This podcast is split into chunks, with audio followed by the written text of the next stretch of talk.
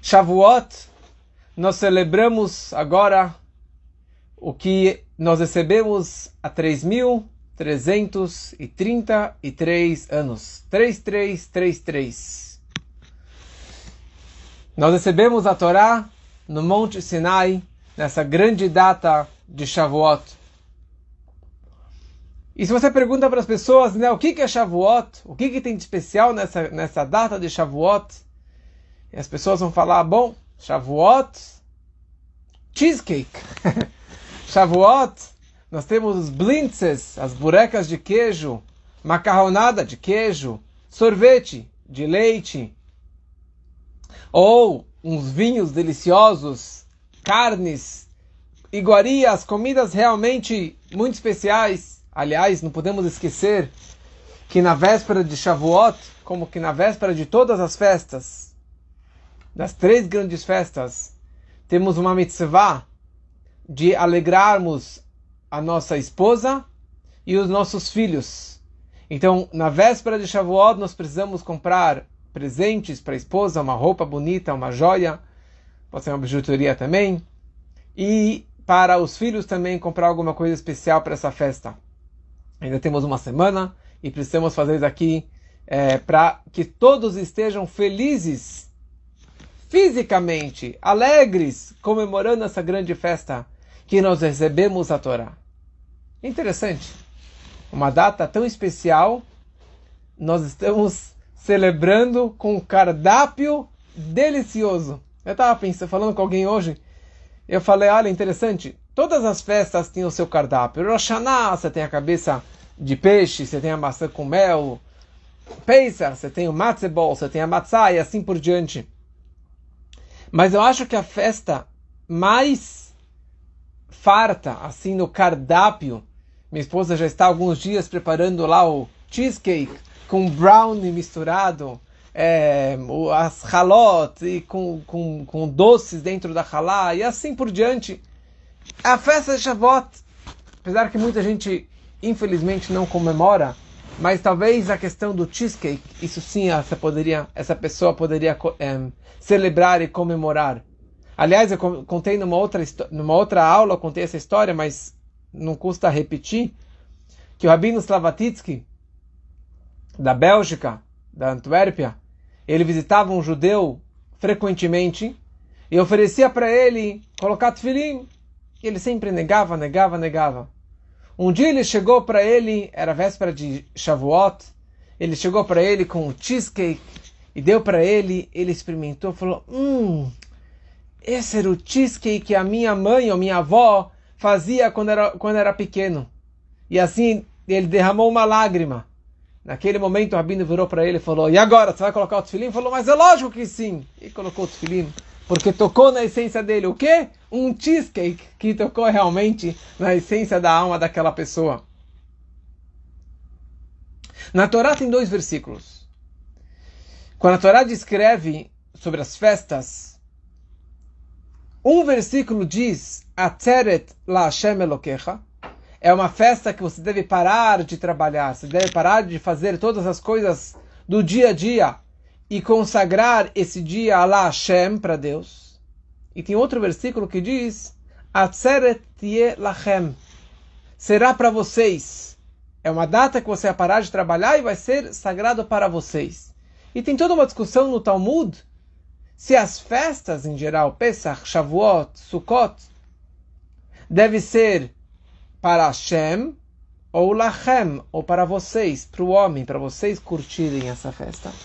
E tem duas opiniões. Um sábio diz que deve ser ou para Deus ou para o homem, não dá para misturar as bolas. O outro sábio fala não, tem que ser meio a meio, meio para Deus, meio para o homem, metade do dia na sinagoga, metade do dia para vocês. Fala o Talmud a frase a seguinte sobre Shavuot, que aliás um dos apelidos de Shavuot é Hag HaAtzeret. Quando chega Shavuot, todos concordam, os dois sábios concordam, que precisa ter lachem, que precisa ter para vocês, para o homem. O homem precisa curtir e aproveitar o dia de Shavuot. O, todos concordam que no dia de Shavuot o homem precisa aproveitar fisicamente, materialmente, com boa comida, com boa bebida. Por quê? Porque Shavuot é o dia que nós recebemos a Torá.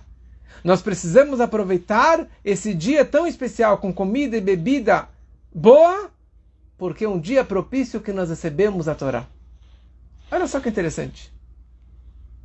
Nós devemos comemorar o fato que nós recebemos a Torá de Deus no Monte Sinai, comendo e bebendo bem. O que é Shavuot? Como devo celebrar Shavuot? Consta nos livros que Shavuot é um etratzon, é um momento, um dia propício. É um dia que a luz de Deus está brilhando e Deus está é, afastando o Satan, o Mecatrego, o nosso anjo acusador, o anjo do mal, que normalmente vem nos atordoar nesses momentos tão sagrados. No dia de Shavuot, que Deus deu a Torá para a gente, Deus ele pega o Satan e coloca ele numa prisão, coloca ele de escanteio. E ele não pode atrapalhar ninguém. Que nem acontece em Rosh Hashanah Yom Kippur, um dia tão sagrado que Deus afasta o Satan, ele faz também isso aqui no dia do Matan Torah. Por isso, consta nos livros, é um dia tão sagrado. É um dia que nós devemos dedicarmos mais no estudo da Torá. É um dia que a gente tem que fazer chuva por todos os dias do ano que eu não estudei Torá. Por quê? Porque você não tem o Satã, você não tem ninguém te atrapalhando. O Satã, o anjo do mal, o acusador, não está atrapalhando a gente. Que aproveitemos o máximo esse dia para a espiritualidade. E olha só que interessante. Pesach foi uma salvação física do nosso povo. Nosso povo estava no Egito, na escravidão, e nós saímos do Egito. Sukkot lembrar a salvação e a proteção de Deus no deserto, durante a travessia no deserto. Por isso que a gente come na Sukkot durante uma semana. Shavuot? O que está comemorando uma salvação física? Nada. É o dia que Deus revelou no Monte Sinai e nos deu a Torá. Que dia tão espiritualizado, dia tão elevado, espiritualmente falando, Sabe como se comemora Shavuot? Não rezando e estudando. Com certeza devemos rezar e estudar também, mas com um bom cheesecake, com uma boa macarronada, com um bom sorvete, com uma boa carne, com um bom vinho, com uma boa comida. Assim que você deve comemorar Shavuot. É meio hipócrita, é meio contraditório, ou totalmente contraditório, um dia tão especial, celebrando com comida e bebida. Vamos colocar essa pergunta um pouquinho de lado. Um dos apelidos da festa de Shavuot Zman Matan Torateino. A festa do Matan Torah, que nós recebemos a Torá, da outorga da nossa Torá. Ou seja, a novidade de Shavuot é que nós recebemos a Torá de Deus. Calma aí. Antes de Shavuot, antes do Monte Sinai, no ano 2448 da criação, Será que não havia Torá? Não existia a Torá? Adão conhecia a Torá. Noé conhecia a Torá. Assim que ele sabia diferenciar entre os animais puros e impuros para colocar na arca. Abraham cumpria toda a Torá, consta no Talmud. Abraham vindo cumpria todas as mitzvot. E o Yitzhak estudou na Yeshiva. Yaakov estudou na Yeshiva tantos e tantos anos na Yeshiva de Noach, do filho dele, do neto dele, Shem e Ever. E eles guardavam a Torá, guardavam Shabat. Os patriarcas colocavam tefilim, assim consta que Jacob colocava tefilim. Eles guardavam Shabat com todos os detalhes. Não todos os detalhes, mas consta que eles, até a mesma proibição de, do, do, dos limites da cidade, quanto que você pode andar para fora da cidade no Shabat, mesmo isso os patriarcas guardavam. Então, como que se fala que Matan Torah, ou seja, Shavuot, é a festa da outorga da Torá? Antes já existia a Torá.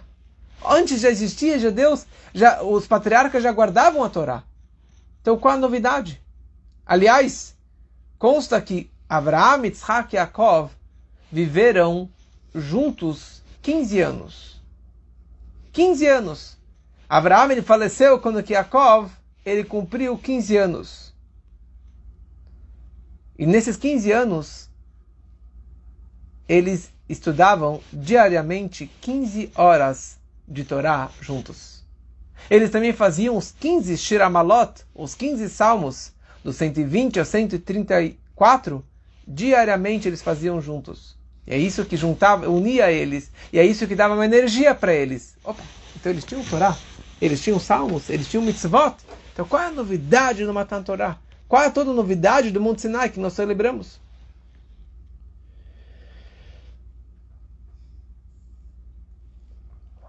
Então daqui começamos a perceber que tem uma grande diferença entre antes do Monte Sinai e após o Monte Sinai. Antes da outorga da Torá e após a outorga da Torá. Qual a diferença entre antes do Monte Sinai e após o Monte Sinai? Quando você faz um projeto, hoje tinha um projeto aqui pra, chamando voluntários para virem preencher uma torazinha com, com um miolo para fazer uma, uma, uma torá de pelúcia para dar para é, os idosos que recebem a, a, a da semana, a halá do coração semanalmente. 500 e poucas famílias. E vieram aí várias pessoas voluntárias para fazer essa atividade. Muito bonito. Qual a diferença entre um voluntário e um assalariado? O voluntário ele vem com toda vontade, com todo o desejo de querer ajudar, trabalhar, não quer ganhar nenhum tostão. Ele pode ficar até altas horas da noite. Muito bonito. Ele tem um, um, um, um assim, merece todo agradecimento e tem, ele tem todo o mérito por essa sua dedicação a essa, essa causa. O assalariado, talvez ele não ame seu trabalho. Talvez ele não, não não tem aquele amor de paixão que nem um, um, um voluntário que vem fazer uma atividade. Só que o assalariado, ele recebe ordens, ele é pago, só que ele se preocupa muito mais que o projeto vai dar certo, que o trabalho dê certo, que o projeto vá até o final. Porque o, o assalariado, o funcionário, não só o fato que ele é pago, ele tem a obrigação de fazer o trabalho dele. Mas ele tem a força que não é a força dele. Ele tem uma força que vem de cima, do patrão dele. Ou se fosse um sheliach, se fosse um mensageiro, é aquele que deu a ordem, ele deu para ele as forças e as ferramentas para que ele fizesse aquele trabalho também. Ou seja, aquela pessoa que foi ordenada a fazer, aquela pessoa que o ordenou, que fizesse aquela atividade, deu para ele também as forças sobrenaturais, além daquele funcionário para que ele pudesse fazer. Já o voluntário, ele faz de acordo com a sua capacidade. Eu tenho aqui uma hora para fazer essa atividade, para distribuir halot na quinta-feira, na sexta-feira.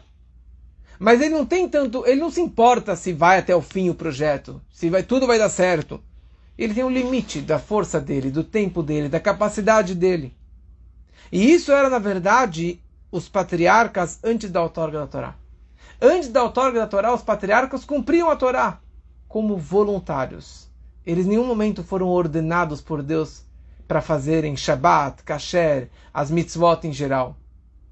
O fato é que Abraham só fez a circuncisão, só fez o Brit com 99 anos.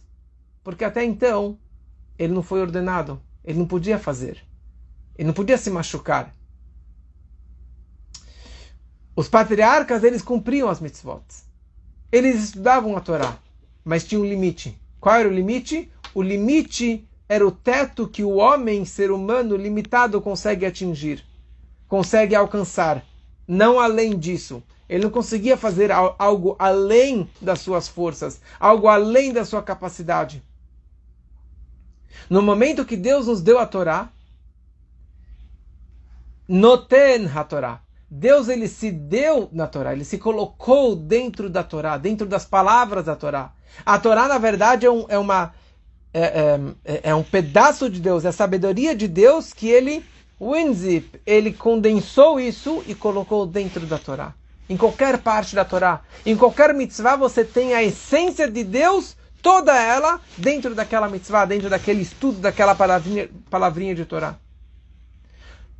E mais ainda, a partir desse momento, quando eu faço uma mitzvah, ou quando estudo Torá, faço qualquer coisa ligada com o judaísmo, não é a minha força, não é o meu limite, é a força daquele que me enviou, é a força do Criador, é a força de Hashem por intermédio das minhas mãos, dos meus atos.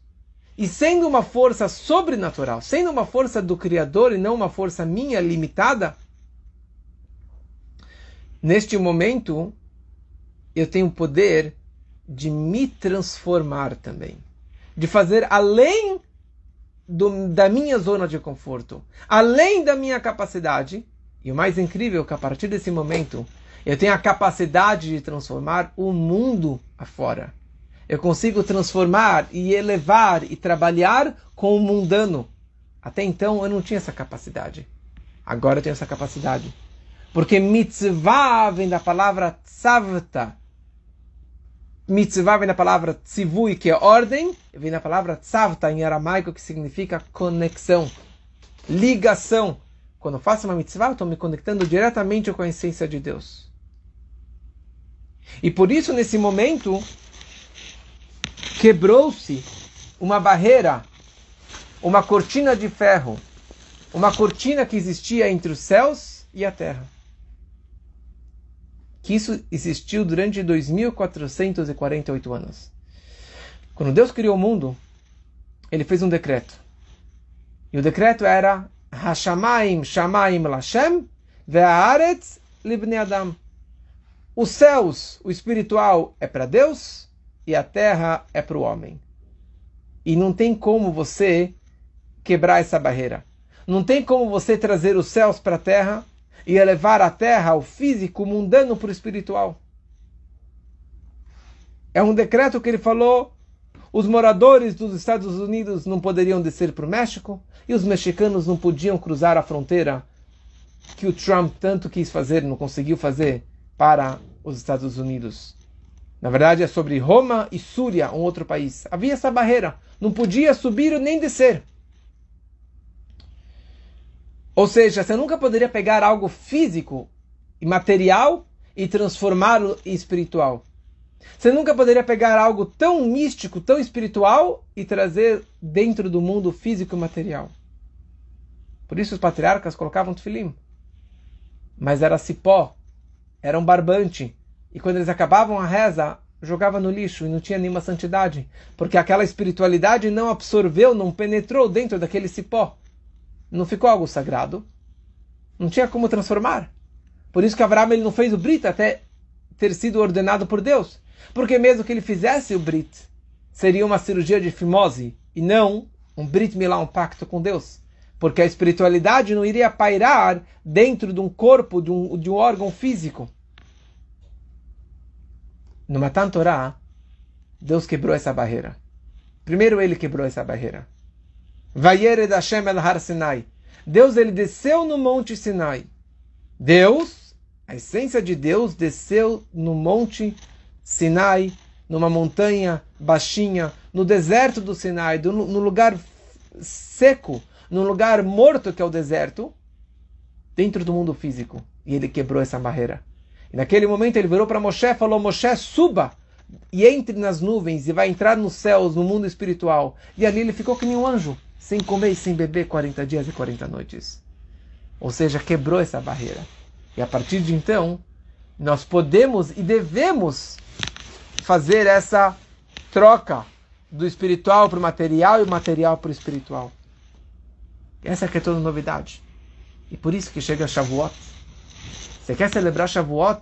Sim, você deve estudar a noite toda, estudar, rezar, aproveitar o dia tão sagrado, mas não esqueça do seu corpo. Não esqueça da sua barriga. Não esqueça da, de alegrar a sua mulher. Não esqueça de alegrar os seus filhos fisicamente, materialmente, com um bom cheesecake, com um bom sorvete, com uma boa halá, com um bom vinho, com uma boa carne, com uma boa, uma linda comida, uma joia, um presente. Por quê?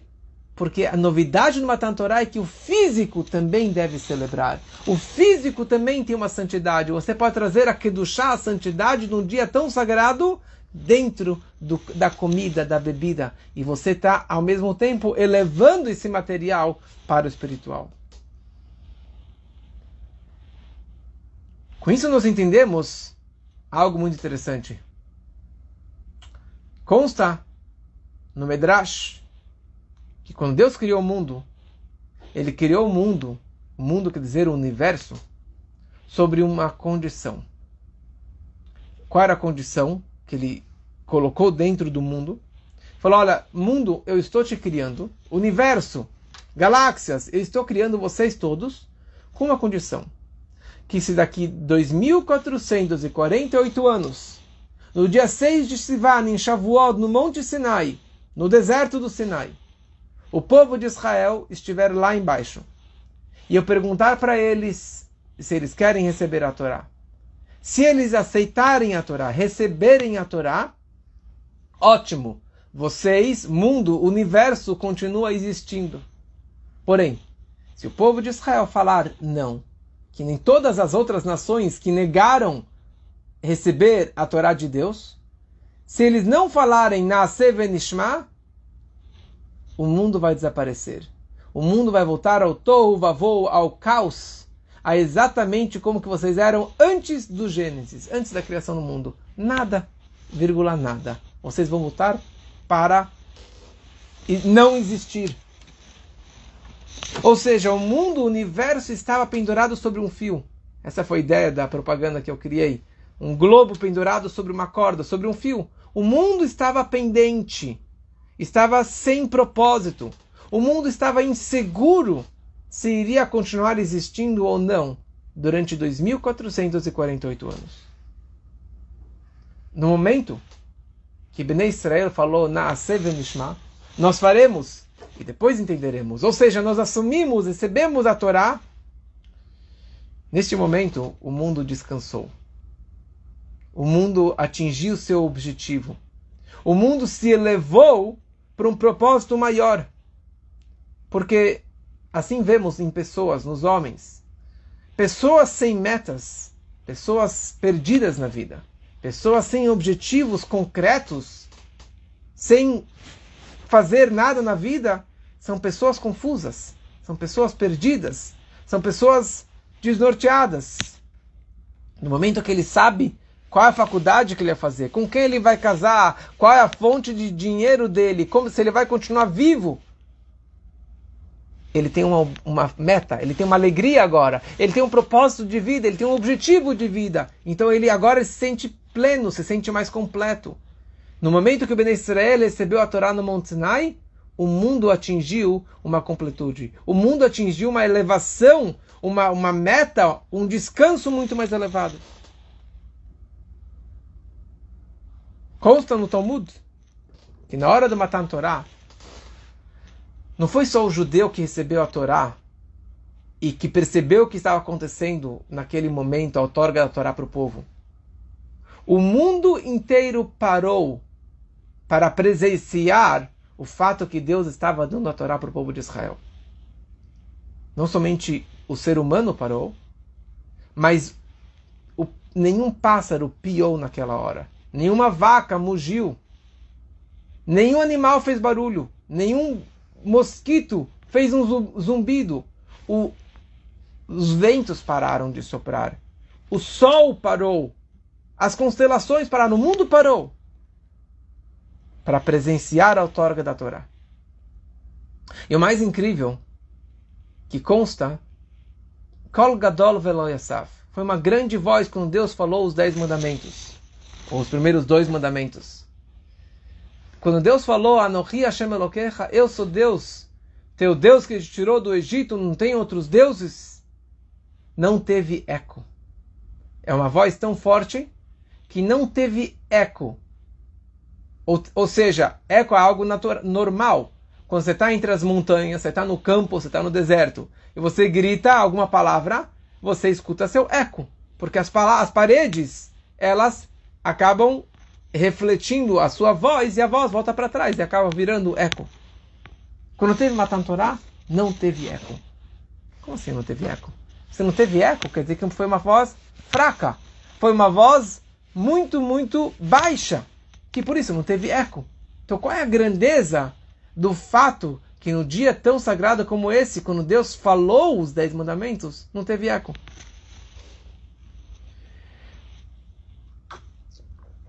Só que isso, na verdade, não representa, não representa uma fraqueza desse dia. Não representa uma fraqueza da voz de Deus, mas pelo contrário.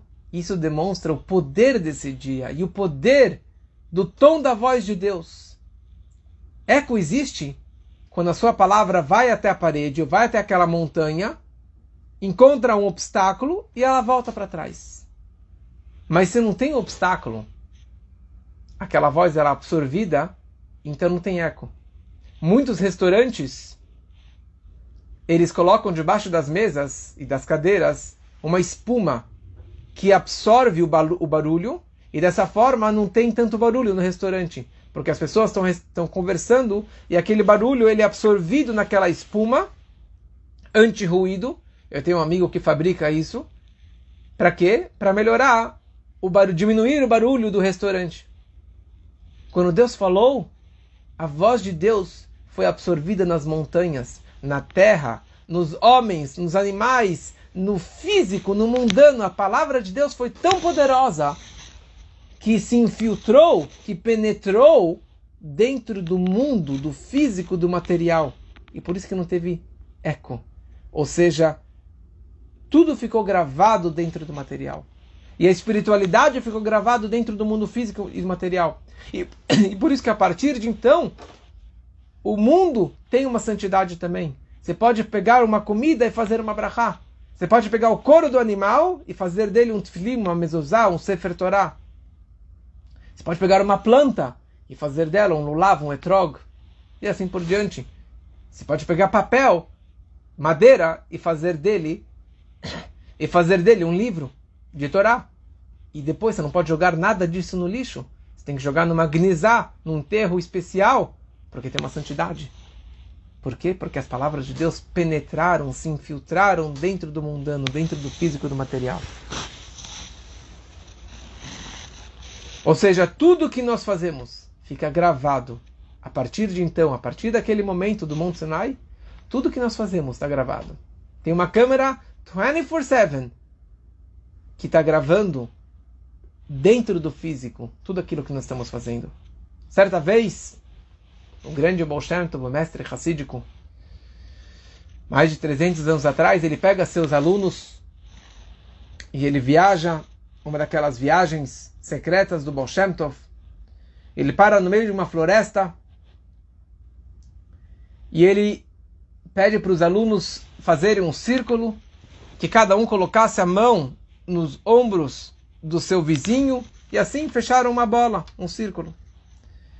Todos fecharam os olhos e de repente eles viram um grupo de judeus com talit e tfilim rezando naquele lugar com muito fervor. E assim eles ficaram assistindo essa cena durante um tempo. E quando acabou, o Bolshanta falou para eles que isso na verdade foi um grupo de judeus que rezou lá e foi enterrado naquele lugar. Enterrado não, desculpa, que rezou lá 300 anos atrás.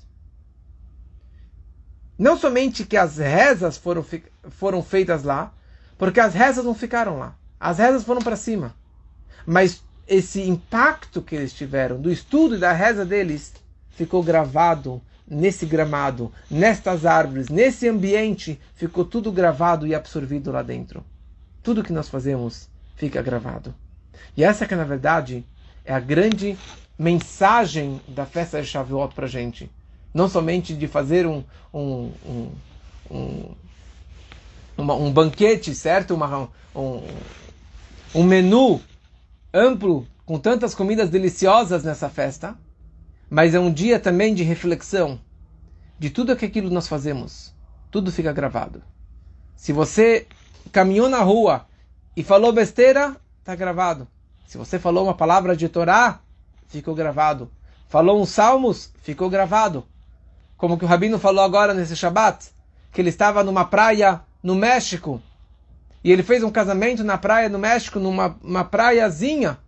Ele falou, desde a criação do mundo, eu acho que nunca teve aqui um casamento judaico.